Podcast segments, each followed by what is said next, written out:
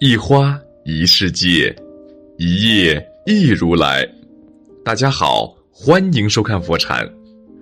今天和大家分享的是，林语堂曾说：“苏轼已死，他的名字只是一个记忆，但是他留给我们的，是他那心灵的喜悦、思想的快乐，这才是万古不朽的。”苏轼一生颠沛流离，受尽磨难，他曾一次次被逼到命运的绝境处，但面对扑面的风雨，他毫不沮丧，想到未卜的前路，也没有一丝焦虑。他总能在最低的人生境遇中活出最高的境界。如果此时你正为生活而感到焦躁彷徨，不妨读一读苏轼的这五首诗词。当你诵读两三遍后，相信一切内耗和不安都能得到治愈和平息。一，何子由燕池怀旧。人生到处知何似，应似飞鸿踏雪泥。泥上偶然留指爪，鸿飞那复计东西。老僧已死成新塔，坏壁无由见旧题。往日崎岖还记否？路长人困烟驴嘶。嘉佑六年冬天，苏轼被朝廷催赶，上任凤翔府签判。无奈之下，他只好辞别弟弟苏辙。兄弟俩朝夕相处了二十多年，第一次分手，苏辙一口气送行了两百里才肯离去。苏轼心中很是失落，本以为考中进士就能与家人长聚不散，可结果还是各奔东西。在路过燕池时，外面飘起了鹅毛大雪。第二天一早，他看见雪地上留有许多红狐的爪印，却没有见到一只红狐。这一刻，他忽然明白，飞鸟在这片雪地上停留只是偶然，下一刻又不知飞往何处。人生如鸟，谁也不能料定自己的前路在何方，聚散离合皆为常事。看开之后，苏轼内心的郁闷顷刻而散。古话说：“世间万物，冥冥之中自有定数，非人愿所能为之。”有些人该走的时候，你怎么也留不住。有些东西要失去的时候，你费尽全力仍无法挽回。面对这无常世事，很多人为此沮丧痛苦。但因缘聚散本是平常事，岁月从不会优待任何一个人。正如《牡丹亭》中所说：“风无定，人无常。”既然看不到人生的下一站，那就好好珍惜当下拥有的人和物。既然无法改变命运，不如放下执念，随遇而安。二，六月二十七日望湖楼醉书。黑云翻墨未遮山，白雨跳珠乱入船。卷地风来忽吹散。望湖楼下水如天。熙宁二年，王安石兴起变法运动，朝廷上下新党旧党纷争不断，各路官员互相倾轧，人人自危。为了百姓的生计，苏轼直言不讳，针砭时弊，试图减轻百姓的负担。然而，他的谏言却触怒了新党。两年间，他几次三番受人弹劾陷害，苏轼迫不得已，只好自请出京，担任杭州通判。刚到杭州的时候，他整日唉声叹气，十分担忧自己的仕途。黑暗残酷的党争就仿佛一座大山，压着他喘不过气来。一个午后，他登上望湖楼欣赏美景，骤然间黑云压城，暴雨突至。正当他觉得扫兴之时，一阵狂风卷过，都瞬时云消雨霁，天空一碧如洗，万物一新。苏轼见此美景，心情大好，心头的阴霾也早已烟消云散。其实，人生的很多遭遇，不正像这一场突如其来的暴风雨吗？可不管风雨来得再急，来得再大，总有过去的时刻。此后，苏轼全心投入政务，修水利、建堤坝。赢得了杭州百姓们的爱戴。生活就是如此，它总是伴随着悲伤、磨难和痛苦，隔三差五就给人快要撑不住的错觉。但这些所谓的困境，却总会随着时间的推移而淡化，最后引入尘烟。就像《人间失格》所说。在所谓的人世间摸爬滚打至今，我唯一愿意视为真理的，就只有一句话：一切都会过去的。身处低谷，过多的忧虑只是在消耗心力，以至于自己无从招架生活的暴风雨。与其一个人自怨自艾，在逆境中渐渐消沉。不如立即行动起来，积蓄力量，学会为自己撑伞。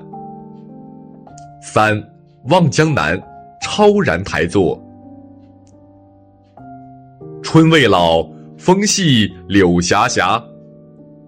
世上超然台上看，半壕春水一城花。烟雨暗千家，寒食后酒醒却咨嗟。休对故人思故国，且将新火试新茶，诗酒趁年华。熙宁七年秋，苏轼从杭州调任为密州太守。相比于风景秀美、人文荟萃的杭州，密州景色单调，盗贼横生。他的心中很是苦闷，整日茶饭不思，郁郁寡欢。每至深夜，他便想起在西湖苏堤上与文人好友们吟诗作画的场景，心情更为郁闷。直到有一次，家人劝他：“杭州已美，都已是过去之事，为什么不能开心点？”他这才意识到，对过往的耿耿于怀，已然阻碍了他对新生活的体验。熙宁八年的春天，苏轼登上了重新修筑的超然台。他看到满城的春花开得明媚动人，千家万户在烟雨朦胧中若隐若现。他被眼前的美景深深吸引，内心也逐渐开阔澄明。后来。他一扫往日阴郁，开始融入粗犷的密州生活。他与同事平缸为猎，和朋友酒肆豪饮，过得自在而洒脱。人生就是一张脚步向前，步履不停的单程票。那些路过的美景，走过的路，终是无法重来。面对过往的美好，太多的留恋只会成为一种羁绊。正如弘一法师所说：“从前种种必如昨日死，从后种种必如今日生。逝者不可追，来者犹可待。把生活当本书，唯有翻过这一页，才能开启新的篇章。”四，定风波，莫听穿林打叶声。莫听穿林打叶声，何妨吟啸且徐行。竹杖芒鞋轻胜马，谁怕？一蓑烟雨任平生。料峭春风吹酒醒，微冷，山头斜照却相迎。回首向来萧瑟处，归去，也无风雨也无晴。元丰三年，苏轼因为乌台诗案被贬黄州。彻底沦为一名不入流的小官吏，微薄的俸禄根本无法支撑他的正常生活。他喜欢吃羊肉，就只能赶到晌午去捡别人不吃的羊脊骨；没有粥米果腹，他就亲自在郊野开荒种粮。远道的好友前来探望，看他这番境地，心中苦涩不堪。他却乐呵呵地邀请他们品尝自己现烤的羊脊骨。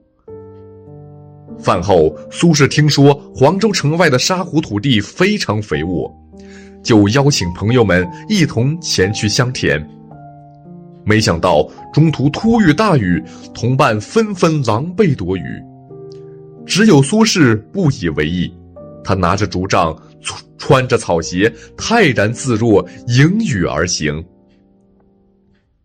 想起罗曼·罗兰的话：“这世界上只有一种英雄主义，那就是看清生活的真相之后，依然热爱生活。”苏轼在风雨飘摇的逆境当中持聘纵横，我行我素；在坎坷的仕途当中，他依旧满腔豪情，笑傲人生。你仔细看看。生活中有人垂头丧气，不过是挨了上司的一顿训斥；也有人住着租来的陋室，吃着泡面，依旧喜笑颜开。就如仓央嘉措所说：“人生是场修行，苦乐全在心境。不论世事如何变幻，不为外物所困扰，守得一颗淡然之心。”行到水穷处，坐看云起时，就是过好这一生的秘诀。五，浣溪沙，游心水，清泉寺。山下兰芽短径稀，松间沙路净无泥。潇潇暮雨子规啼，谁道人生无再少？门前流水尚能西，休将白发唱黄鸡。元丰五年，这是苏轼被贬黄州的第三个年头。他已经四十六岁了，在宋人看来，已是一位两鬓斑白的老者。他的身体不好，尤其是左臂，更是疼痛难忍。一位名医好友听闻，亲自赶往黄州，邀请他一同前往新水县治疗臂痛。